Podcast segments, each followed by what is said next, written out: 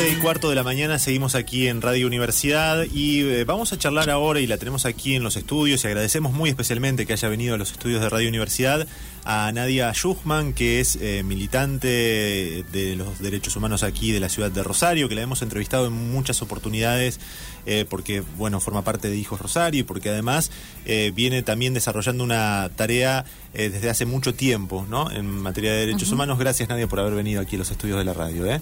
No, gracias a ustedes en la Secretaría de Derechos Humanos, donde volví a trabajar. Los escuchamos siempre, mando saludos para mis compañeros, me intimaron son secretarías. Eh, y la ¿eh? verdad que les agradezco mucho el seguimiento que vienen haciendo de todo esto, porque eh, todos sabemos que los medios vienen dándole un tratamiento bastante criticable a todo esto, bastante sesgado. Desde un primer momento, digamos, esta ha sido una operación más que nada mediática por ahora. y ustedes han podido dar otra versión de, de los hechos. Sí, no, te decía, antes vamos a aclarar bien qué es todo esto, porque a lo mejor hay mucha gente que no lo siguió del todo o bueno, se desayuna, ¿no? Siempre pasa. Bueno, el viernes se estuvo haciendo una presentación de parte de dos fiscales, que vamos a decir los nombres, que son Mariela Jiménez y Ezequiel Hernández, de una causa que ellos llevan adelante y que es por presunto lo que denominan eh, espionaje ilegal, así se ha presentado mediáticamente. Nos gustaría que nos cuentes vos un poco eh, cómo podés sintetizarnos la causa que se lleva adelante de parte de estos fiscales de Santa Fe. Sí, historizando un poco, eh, como bien decía Gerardo, porque yo este, arranqué hablando de algo que no sabía lo que era. yo fui anoticiada de una causa que ahora sabemos, comenzó por lo menos en agosto, nosotros tenemos elementos para sostener que antes, pero se formalizó por parte de Víctor Molosnik, que ahora cumple las funciones de director del organismo de investigación, una denuncia por mail. Eh, a Víctor lo conozco desde que entré a la facultad, porque militaba en la Franja Morada, como nunca dejó militar en el radicalismo, eh, y hemos sido funcionarios incluso en la gestión socialista.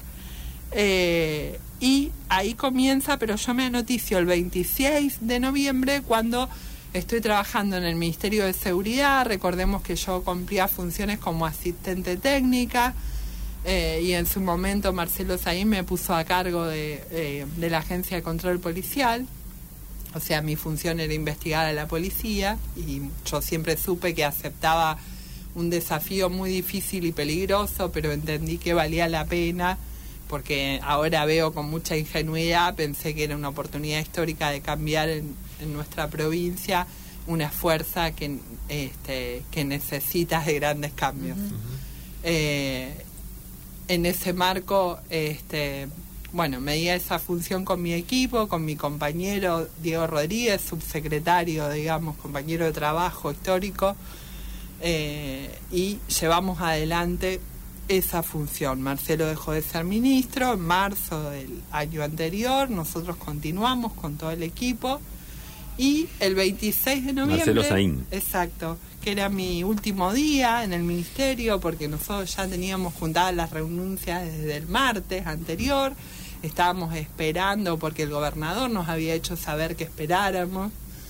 Eh, pero eh, en ese marco irrumpen los allanamientos que como eh, ya se ha difundido... Perdón, antes, ¿ustedes cómo tomaron la renuncia de Saín? ¿Cómo les cayó? ¿Sabían ya que eh, era inevitable, ¿no? Porque eso es, eh, eh, recordamos que fue un poco conflictiva la, presencia de él, o sea, no, era una persona que iba a pasar inadvertida o, y, estaba en un área de extrema sensibilidad. ¿Ustedes habían estado trabajando bien? ¿cómo, cómo, cómo, tomaron? Sí, nosotros con, con Marcelo trabajábamos muy bien, más allá de las diferencias internas que uno puede tener en el trabajo o a veces la manera mediática de decir las cosas que él tenía, eh, pero el proyecto de reforma nosotros lo compartíamos totalmente. Eso. Eh, y eh, de hecho lo plasmamos en tres leyes que mandamos a la legislatura y al día de hoy todavía nunca se trataron. y dimos la discusión en todos los foros de universidades y demás, pero realmente, o sea, eh, yo de hecho no, era una especialista, no soy una especialista en seguridad. Eh, y justamente por ser él quien encabezaba el proyecto fue que acepté, porque Marcelo tiene una reconocida trayectoria en esto, no solo por la cantidad de libros y títulos en la materia, sino porque es, el, digamos, la persona que Néstor Kirchner designó para crear la única policía que se creó en la democracia, que es la PCA. Y yo viví la diferencia, litigando en los juicios de lesa humanidad, eh, de la PCA a las otras fuerzas, porque los únicos genocidas eh, que pudimos agarrar que estaban prófugos fue con la PCA. En ninguna de las otras fuerzas federales los encontraba. Eh, entonces, en ese marco fue que acepté este desafío y conociendo a otra de las personas que formaban parte del equipo, así como muchos de mis compañeros de Buenos Aires que no los conocía y que realmente armamos un muy buen equipo de trabajo, que trabajamos de la mañana a la noche con mucho compromiso y que este, eh, tratábamos de llevar adelante el control político de la policía, que es algo muy complejo. Muy quería preguntarte eso, Nadia, porque digo, viste, uno a veces dice, bueno, el control a la policía, que uno supone muchas cosas, pero digo, concretamente, ¿cuáles son las cosas? ¿Qué hacían? Eh, ¿Qué hacías vos, digamos? Yo, por un lado, eh, digamos, hay muchas líneas de trabajo. Por un lado, las investigaciones administrativas. cuando un policía, o sea, como eso incluso como empleados públicos, pero con la característica de un policía, cuando hay todo un ordenamiento normativo provincial de faltas que pueden ser leves, graves o gravísimas que puede cometer un policía, y para eso se lleva adelante un sumario eh, para investigar eso y en su caso sancionarlo. Asuntos internos no lleva todo, porque hay otras reparticiones de la policía en este mecanismo complejo. Nosotros queríamos reformar que es sumarios administrativos o judiciales. Nosotros eh, tomábamos las cuestiones más graves eh, y llevábamos esas investigaciones. Hay otra área que es de investigaciones patrimoniales a los policías, que es una ley provincial que faculta, incluso sin una orden fiscal, a, eh, a la autoridad política a abrir una investigación a cualquier policía por su patrimonio para ver si se condice con su salario, con sus ingresos. Y llegado el caso, en determinado estamento de la investigación, sí se pide el auxilio fiscal para el levantamiento de secreto de algunas cuestiones. Y por otro lado, éramos auxiliares de la justicia, de los fiscales más que nada, en las investigaciones judiciales que se llevan adelante contra policías. Eso en grandes rasgos. Después en el equipo de trabajo que conformamos yo también cumplía otras funciones como por ejemplo eh, Marcelo Saín, no Laña, eh, antes de nombrar a cualquier jefe, me consultaba a mí, a Germán Montenegro, eh, sobre ese nombre, lo discutíamos, yo chequeaba todos los antecedentes y en base a eso tomábamos la decisión. Incluso cuando designamos esos jefes, muchas veces eh, Marcelo Germán y yo hablábamos con ellos para explicarles cuáles eran las reglas de juego en esto del control político de la policía. Sentarlos y decirles muy claramente, nosotros no pedimos un peso para que se entienda, digamos, lo que estamos hablando. Nosotros nunca le vamos a pedir que recauden y si los descubrimos recaudando les vamos a cortar la cabeza. Esta gestión no recauda. Eh, esa conversación yo la tuve con muchos jefes muchas veces. Y además, y ustedes, sus jefes no son los senadores de su del departamento en el que están, no son, es el ministro de Seguridad, son los jefes que tienen arriba. Eh, que es algo que incluso cuando no se cumplía, eh, este, corríamos a esos policías y esos mensajes fueron llegando muy rápidamente, como, como el grupo de eh, enorme de policías que pasamos a retiro cuando llegamos y un montón de señales de allanamientos y de causas judiciales abiertas a jefes policiales eh, que dieron señales muy claras y que la policía lo entendía y que de todo eso lamentablemente se ha perdido. Y que cuando asumió Jorge Laña nunca más me preguntaron por los antecedentes de un jefe. Yo muchas veces fui a decir que los jefes se estaban poniendo eran personas con muchos antecedentes, muy complicadas en la policía. Eh, porque poner a un, a un jefe corrupto, a un polinarco, eh, no implica solamente digamos, los delitos que pueda acarrear, sino el mensaje que inmediatamente recibe la policía. Todo el resto de la policía sabe mejor que uno quién es quién, ahí adentro. Entonces el mensaje es ahora muchachos, todo vale. Y eso trae innumerables consecuencias. Y cuando estaba eh, eh, Marcelo Saín, ¿dónde encontrabas eh, que había mayor resistencia? ¿No? O sea, a poco de andar ya empezó a haber resistencia de algunos sectores poderosos. Muchísima, ¿no? solo en la policía, que obviamente que la había, En senadores, eh, ¿no? sino también en eh, el Poder Judicial, en eh, la, la Cámara de Diputados, de senadores, senadores, por supuesto, porque además nosotros participamos, bueno, de la investigación que llevaba Chapapietra y Eder y en la cual, eh, digamos, el primer allanamiento en la causa mal conocida como juego clandestino, porque en realidad es una causa de corrupción, eh, lo hicimos de la Agencia de Control Policial eh, a un policía retirado que era este, quien recaudaba y manejaba mesas para Peiti. Eh, en coordinación con el organismo de investigaciones, que es otra cosa que eh, en, esta, eh, en esta causa tan burdamente armada se quiere presentar como este, que trabajaban con el organismo de investigaciones, sí, bajo las órdenes de un fiscal. En esa causa concretamente los fiscales nos sentaron a personal del organismo y a personal de la Agencia de Control Policial, a funcionarios, y nos dijeron, ustedes se van a encargar de esta pata, ustedes esta pata, coordinamos de esta manera, los informes los reportan de esta manera, digamos, como corresponde. Eso no tiene nada ilegal, todo lo contrario. Acá lo que molestó es que tocamos factores de poder que nunca se habían tocado en esta provincia.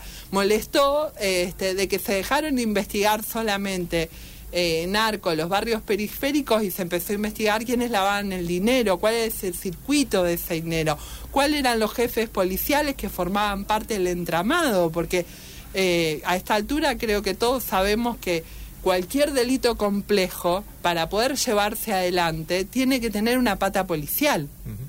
Bueno, estabas contando parte de tu tarea, de tu trabajo allí en el Ministerio de Seguridad eh, con el equipo que comandaba Marcelo Saín. Marcelo Saín se va, eh, queda el equipo trabajando y el 26 de noviembre, y estábamos en esa fecha, se produce un allanamiento en eh, oficinas del Ministerio de, de Seguridad. Sí, hago un paréntesis antes de llegar a esto. Yo también quiero decir este, de que cuando Marcelo se va, yo quise presentar mi renuncia, este, pero a mí se me dijo de que todo el equipo seguía, el proyecto seguía, Marcelo me pidió que me quedara eh, y eh, el gobernador, el día que el año asumió, vino personalmente a hablar conmigo, me pidió que me quedara y me dijo que tenía todo su apoyo.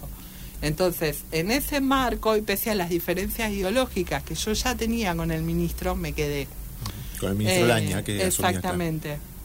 Este, porque, eh, bueno, nos conocíamos de antes, primero porque yo no soy una extranjera como los porteños de esta provincia, conozco las trayectorias de cada uno, Claro. y después porque él ya era secretario en el ministerio, así que ya veníamos compartiendo en gestión. Eh, Y- y volviendo, al, volviendo al allanamiento, allanamiento, sí. el allanamiento eh, irrumpen al mediodía el- este, y eh, yo inmediatamente, eh, luego de eh, los primeros segundos del estupor, imagínense que entren gritando mi nombre, este, un grupo de, policías del organismo de investigaciones de Santa Fe, este, que se me abalancen, me saquen el teléfono de la mano, revisen mi cartera, yo pregunto eh, dónde estaba la orden y me dicen que los fiscales estaban afuera, yo salgo, los conozco porque yo hacía dos años trabajaba con esos fiscales en Santa Fe, que veníamos teniendo muchas diferencias, este, porque eran los, los policías que, digo, perdón, los policías, los fiscales que investigaban a la policía generalmente eh, y que son a quienes yo le presenté la denuncia eh, contra el equipo de Puyaro de Asuntos Internos que pagó honorarios eh, de este, gastos reservados para eh, los policías involucrados en la causa de Franco Casco Sí. de Asuntos Internos. Sí. Eh, y que hay elementos que estos mismos fiscales tienen que lo vinculan directamente a Puyaro, que eso sí nunca se ventiló ni se va a ventilar posiblemente. Entonces, a partir de eso, habíamos tenido ciertas diferencias este, y, la provincia se había constituido como querellante para, bueno, para poder controlar y dar impulso a esa causa. Que hubo imputaciones de esa causa, perdón que me vaya, pero esto No, No, no, no, forma parte de eh, que yo me sorprendió porque los elementos que nosotros habíamos aportado llevaban casi un año en la fiscalía cuando fueron las imputaciones yo dije, ¿por qué ahora? Qué bueno. Y al otro día fue el primer allanamiento del Ministerio de Seguridad. Entonces ahí entendí Claro, por claro. qué. Este, en esta cosa del judicial de que una de cal y una de arena, quedo como ecuánime, este, te imputo a estos funcionarios de Puyaro y los allano al otro día. Eh, pero bueno, volviendo, yo les pregunto a los fiscales el día del allanamiento, el 26 de noviembre, dónde está la orden, y el fiscal Ezequiel Hernández me contesta que no hay orden, eh, porque es una requisa en una oficina pública, lo cual es cierto que el código lo autoriza, pero de ninguna manera lo que hicieron. Lo que hicieron es lisa y llanamente un allanamiento y no se puede hacer sin una orden. Eh, yo vuelvo a mi oficina. Bueno, el allanamiento dura ocho horas aproximadamente. A las dos horas de estar transcurriendo, se me acerca una empleada de planta del ministerio y me dice eh, que ya están todos los diarios, que es tapa de todos los diarios de la provincia, eh, que nos están allanando, que nos investigan por, allan- eh, este, por eh, espionaje. A Ilegal las dos horas de iniciado la de iniciado el allanamiento. Era etapa de la capital eh, y que había miles de carpetas de políticos, periodistas y sindicalistas. Eso era lo que decían los diarios. Eh, ahí yo obviamente me alarmo por mi familia y le pido a esa compañera que avise en mi casa, que se lleven a mis hijos. Este, eh, después de eso pregunto por los testigos. Todo esto está registrado en la filmación de, de ese día. Pregunto por los testigos y me dicen que por orden de los fiscales no hay testigos. Eh, bueno, no voy a ahondar en los detalles de ese Pero sí que se Vamos a lleva- recordar pero- los fiscales quiénes eh, eran. Ezequiel Hernández y Mariela Jiménez. Este, esos son los dos fiscales, que son básicamente dos títeres de Carlos Arietti, eh, que es el fiscal regional y es quien quiere ser el próximo eh, fiscal general de la provincia. Que la verdad, que más allá del perjuicio irreparable en lo personal, que a mí y a mis compañeros y compañeras este, involucrados en esta causa nos está trayendo todo esto, porque yo sé que tarde o temprano esto se va a caer. Este, si hay algo que me ha dado la experiencia en los juicios de lesa humanidad es que el tiempo tarde o temprano pone las cosas en su lugar.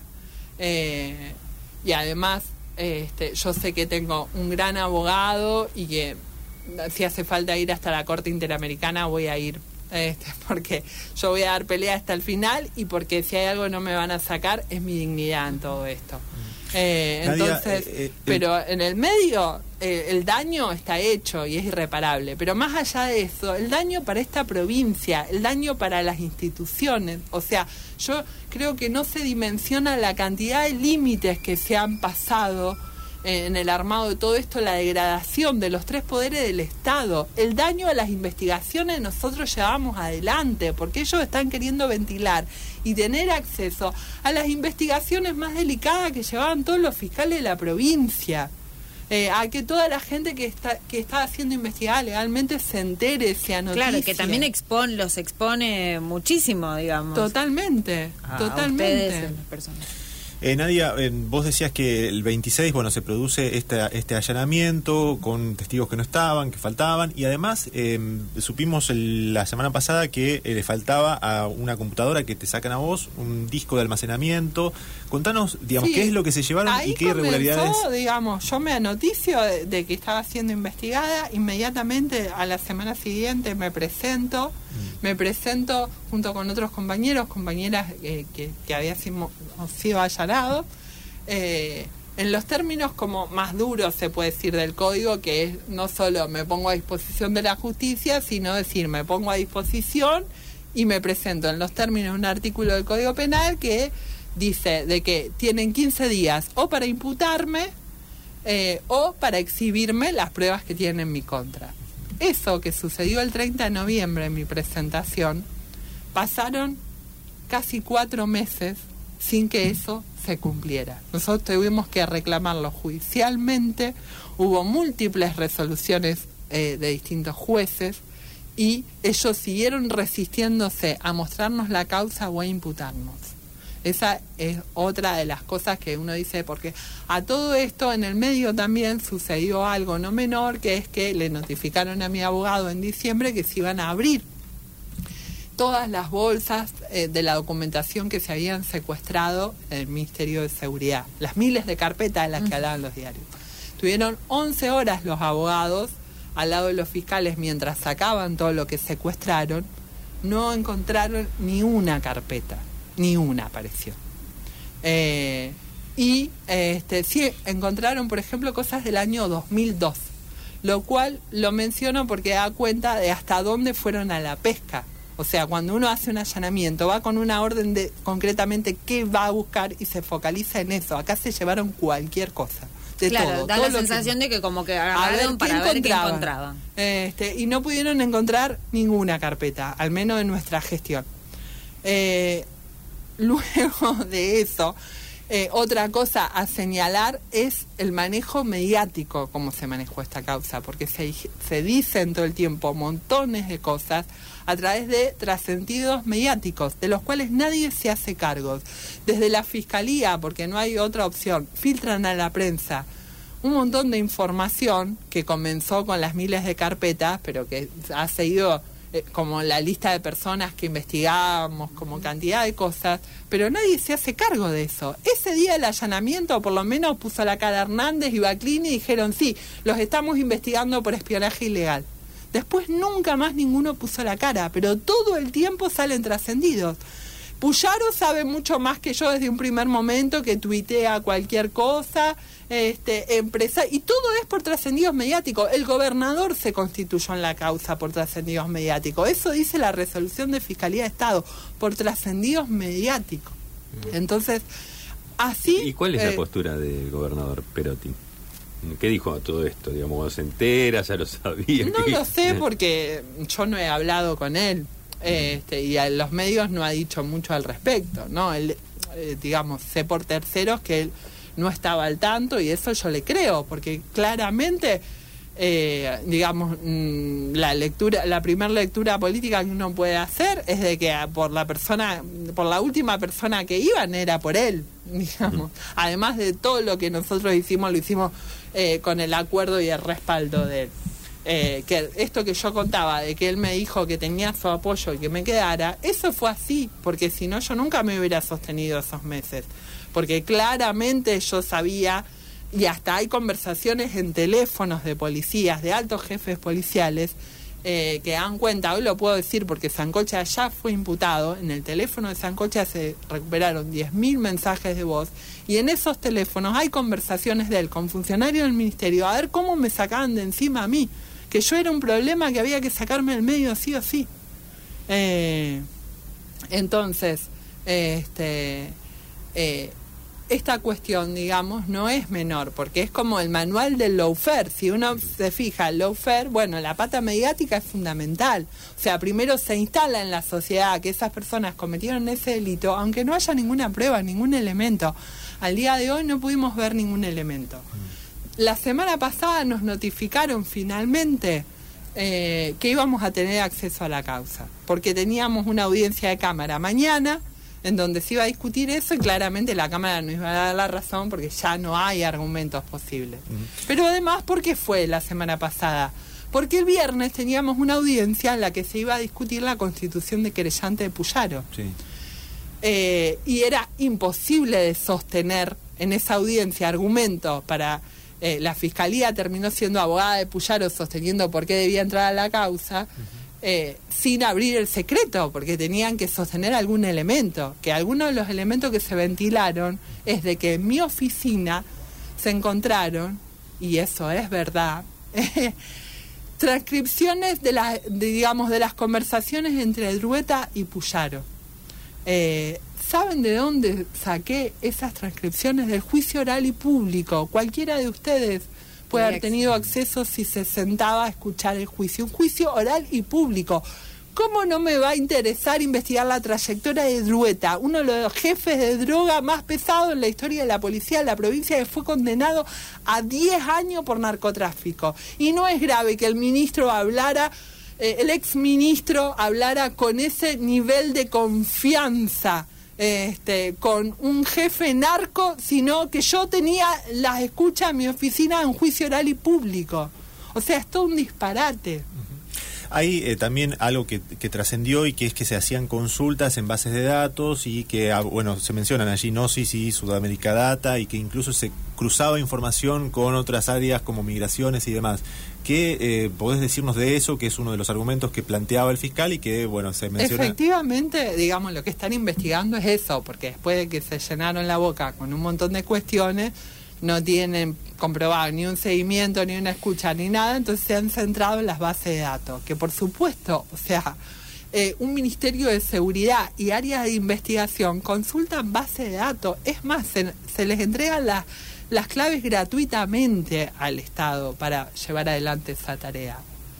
Yo lo que les puedo decir es que yo siempre las hice dentro del marco de la legalidad, de las facultades que me otorgaba la ley. Si ustedes miran el decreto, si ustedes ven las facultades de la Agencia de Control Policial, eh, todo eso lo podíamos hacer y lo hacíamos bajo las órdenes fiscales. Ellos, después de seis meses de tener esta causa abierta y después de haber hecho los allanamientos, mandaron oficio a todos los fiscales del país para consultar si esas listas de consultas en las bases de datos, que de ninguna manera es espionaje ilegal, eso no configura espionaje ilegal, eh, estaban dentro de investigaciones legales. Y muchos los fiscales lo que respondieron, porque ahora tuvimos acceso a eso, es de que eh, eh, los nombres, que es el ABC la investigación, pero parece que los fiscales Jiménez y Hernández no lo conocen, de que no se, digamos que en una investigación no se limita a las personas que terminan imputadas, investigadas, que para investigar a una persona eh, a veces uno tiene que investigar un árbol de relaciones, porque eh, uno explora hipótesis, algunas no llegan a nada y se descartan y otras llegan y se avanzan, pero en el medio uno se va encontrando con personas que tienen que saber quiénes son. Eh, y que los fiscales autorizan a eso. Entonces ellos mismos dijeron, nosotros no podemos contestar todos los nombres, porque nosotros sí nos quedamos con un nombre, pero nosotros autorizamos al organismo de investigación digo organismo, no el organismo del MPA, sino a cualquier órgano de investigación con los que trabajamos, a llevar adelante eso de esa mm. manera. Claro, lo, que circulaba un poco también en las versiones periodísticas es que se creaban perfiles de eh, personas, digamos, con todos sus datos y que involucraba esto a empresarios del vinculados al área de la salud, a medios de comunicación y demás, que es un poco lo que circulaba en esa carpeta, supuesta carpeta, ¿no? Exacto. Eso es lo que ellos dijeron, pero yo sí les puedo decir que hay empresarios de los medios que estaban siendo investigados. Hay quiebras fraudulentas que sucedieron en esta ciudad que motivaron investigaciones. Entonces, este, pero que eso no, eh, para ustedes no, constituye espionaje ilegal, digamos. No, si eran investigaciones legales. Claro. Eh, y que y en el caso de que no hubiera ningún requerimiento fiscal, eso no es espionaje ilegal. Y si realmente lo que se investiga es espionaje ilegal, lo tiene que investigar la justicia federal, porque no es un delito de competencia provincial. Claramente, todos leemos los medios, sabemos la causa de Macri, de Vial, tramita la justicia federal. Entonces, y ahora que tuvimos un muy limitado acceso a la causa, porque esa es otra cuestión, nosotros mañana vamos a ir a la audiencia de Cámara a sostener que la apertura que hicieron para poder avalar a Puyaro no fue tal, porque el viernes que este, mi abogado se presentó para pedir copia de todo y, llevó discos extraíbles, al igual que, que el doctor Martínez, para hacerse copia de todo lo que había digital, se lo negaron. Le dijeron eh, de que solo podíamos sacar fotos del legajo, que eso lo hicimos, que lo que encontramos en el legajo son declaraciones de policías del organismo de investigación, que son todos militantes radicales de eh, reconocida trayectoria radical, cuyo jefe es Puyaro y quien los designó ahí fue Puyaro. Eh, fuera de eso, encontramos una, una respuesta, un requerimiento del juez Rodríguez de Santa Fe, el juez federal, eh, para que le envíen los elementos probatorios de la causa para poder evaluar justamente el tema de la competencia y se lo niegan, diciéndole que la causa está bajo secreto. Eh, pero todo el material digital, que es bastante, no porque hayan colectado mucha prueba, sino porque justamente como se investigan las juntas a bases de datos, están las respuestas de esas consultas y todo lo demás está todo digital, nos lo negaron. Dijeron de que eh, tenemos que ir a la fiscalía en el horario de la mañana para poder consultarlo. Lo cual, imagínense, mi abogado, por ejemplo, que es de Rosario, tiene que ir que todos los días a Santa Fe, instalarse ahí para poder tener acceso a la prueba. Es risorio, eso no sucede en ninguna causa. Entonces, mañana vamos a discutir eso. Y otra de las cuestiones que pasó es que, como ustedes decían, eh, el 10 de marzo fuimos notificados de una pericia en el organismo de investigaciones de Rosario, que ahora que menciono el organismo también no puedo dejar de decir eh, la, también, digamos, la falta de objetividad que implica que la denuncia a esta causa se motiva, como yo les decía, por el el subdirector del organismo de investigaciones o director en funciones. El allanamiento con todas las irregularidades que les comenté las hace el organismo de investigaciones. Y después el material secuestrado eh, lo perita y se lo lleva el organismo de investigaciones. Y los que declaran en la causa este, son los policías del organismo de investigaciones. Entonces, este yo lo primero que planteamos también fue el apartamiento de estos fiscales, porque los enfrentamientos entre Marcelo Saín y Arieti quedaron plasmados en todos los diarios de la provincia. Entonces Arieti no puede ser quien lleve adelante con objetividad y sus fiscales de mayor confianza esto. Mínimamente, Eh, ¿no? O sea, Entonces, bueno, eh, eso nos lo rechazaron. Eh, pero el 3 de enero, o sea, un día inhábil, en plena feria y con la causa bajo secreto, fue la primer pericia. Nosotros en ese momento nombramos delegado de parte, fue, se abrieron todos los sobres, todas las cadenas de custodia se rompieron en ese momento y solo se peritaron unos pocos dispositivos y dejaron todo eso ya abierto y violada la cadena de custodia en un armario del organismo de investigación. O sea, ¿qué garantía me da a mí eso? En ese momento ya lo pensamos sin esto que pasó después. Eh, porque el perito me explicaba de que las extracciones, yo no entiendo nada de todo eso, las extracciones se hacen con los dispositivos apagados eh, y de la misma manera se puede insertar información con el dispositivo La- la apagado extracción del disco sin de que queden rastros eh, por- al estar violada la cadena de custodia. Bueno, después de eso notificaron ahora el 10 de marzo que se hacían otras extracciones acá en Rosario. Fue nuestro perito de parte y cuando van a abrir la notebook, digamos, de- del área de la agencia de control, el área que, digamos, que teníamos asignada en el área, eh, resulta que el disco no estaba, el disco de la computadora. O sea, perplejidad hasta el mismo policía del organismo, el perito que abrió la computadora, estaban pegados con una cinta a los conectores y había desaparecido el disco. Es algo de una gravedad inusitada. Y los fiscales salen al otro día a decir que el disco estaba, no había violado la cadena de custodia. Pueden salir a decir cualquier cosa, pero está el acta y la foto. O sea, es incontrastable esto. Eh, y todos los otros elementos que se abrieron el 10 de marzo, también hay indicios, nosotros tenemos fotos, tenemos la acta, de que habían sido abiertas previamente, Claro. sin que eso quede registro en la cadena de custodia. Y eh, para completar todo, porque parece que esto no tiene fin, eh, yo sinceramente estoy perpleja, porque no pensé que se podía llegar a tanto. Eh, descubrimos que mañana eh, mi abogado Juan Lewis va a hacer la denuncia para que se investigue eh, porque la posible falsedad ideológica del acta, porque descubrimos que hay un paso agregado el 15 de diciembre en las actas, en la cadena de custodia, que el 3 de enero no existía. Nosotros lo tenemos todo documentado a eso.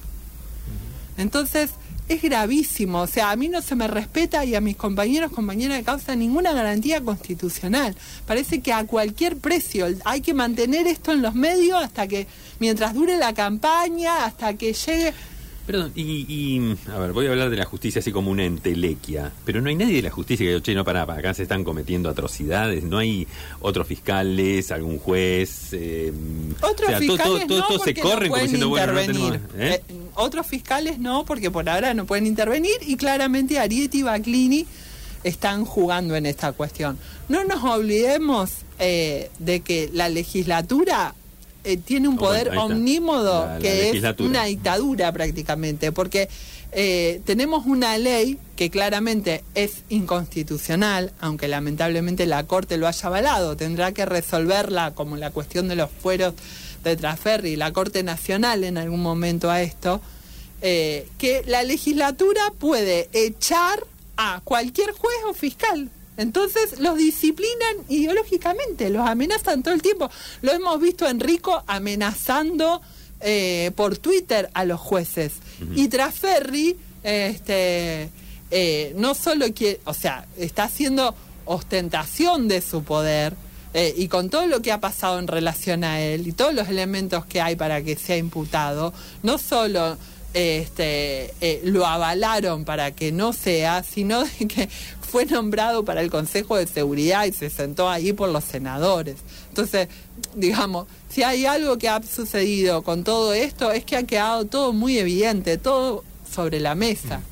Eh, mencionabas a, bueno, eh, una especie de lawfare eh, de actuación de la, de la justicia con otros poderes también en el marco de, esta investigación y también a compañeros que están forma, que formaban parte del Ministerio de Seguridad y que están involucrados ahora.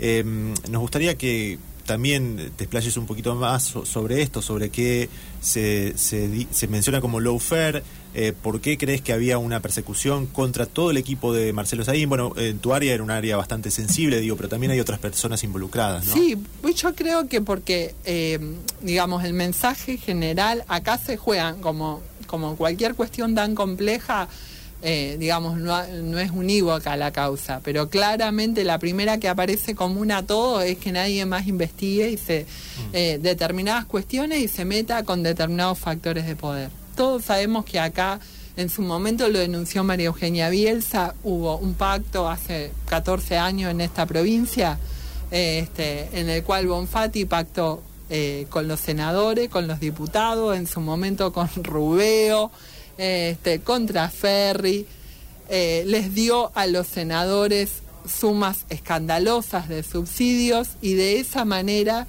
eh, se digamos, se desarrolló la institucionalidad en esta provincia. Eso fue avanzando, nadie se metió con eso y trajo un montón de consecuencias, un montón de consecuencias. Entonces, este, eh, todo eso que se comenzó a investigar, sin importar que estuviera del otro lado, yo también eh, no tuve participación formal, pero sí informal, en realidad también el área de la agencia por la cuestión, la responsabilidad policial en la causa Oldani. La causa Oldani en Santa Fe fue un escándalo y ahí eh, todas las personas poderosas de esa ciudad, y no solo de esa ciudad, sino grandes empresarios y determinadas personas de Rosario también, estaban involucradas y nadie, nadie quería que eso se investigara.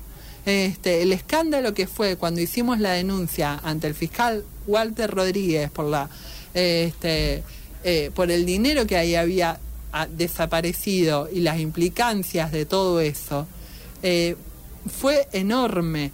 Y así con muchas causas. Entonces, eh, creo que tiene que ver con eso, con que, digamos, dejar en claro el mensaje, no solo desterrarlo, sino, bueno, lo que implica colgar en la plaza pública a alguien. Acá ya saben lo que les pasa al que se quiere meter este, con determinadas personas. Y, con respecto eh, al, nuevo ministro de Seguridad Alaña, digamos, ¿también lo han disciplinado, te parece, o, venía en ese sentido? No, yo creo que él nunca eh, tuvo... no necesitó que lo no necesitó que lo disciplinaran, no, para nada. Eh, y él inmediatamente le cedió el control de todo a la policía. Y a mí me es parte de lo obsceno de todo, porque él eh, digamos, hacía nueve meses que le eran nuestro ministro. Entonces, los allanamientos fueron en las oficinas pegadas a las de él, ah, nos allanaron a todas las oficinas pegadas a las de él y a él nadie le preguntó nada, no le pidió el teléfono, no le pidió la computadora. O sea, sostienen que Marcelo nos controlaba cuando hacía nueve meses que no solo no estaba más en el cargo de ministro, sino que ya ilegalmente lo habían destituido como director del organismo de investigaciones. Ahora, Lucini, un funcionario de confianza de él, que claramente lo puso él porque venía de Venado Tuerto y antes de que lo designara, que nosotros fuéramos, yo soy testigo de que se encerraba con él todas las semanas, una vez por semana, venía y se encerraban los dos solos horas, eh, porque yo no lo conocía hasta ese momento, de tanto verlo en el ministerio, pregunté quién era este, y me enteré de, su historial. Eh, digo, lo designa él a Lucini. cu- cuestiones de la gravedad eh, que denuncia Mariana Ortigala y a él nadie les pide explicación de nada, sigue como si nada. Entonces, en, digamos, en el mejor de los casos es un inútil porque no se entera de que tiene una, una estructura de supuesto espionaje legal de todos sus funcionarios por abajo de él, después pone a alguien que hace negocios con los narcos todo el tiempo, que vende allanamiento, libera zona y tampoco se entera. eh, o claramente sabía y tenía participación de todo.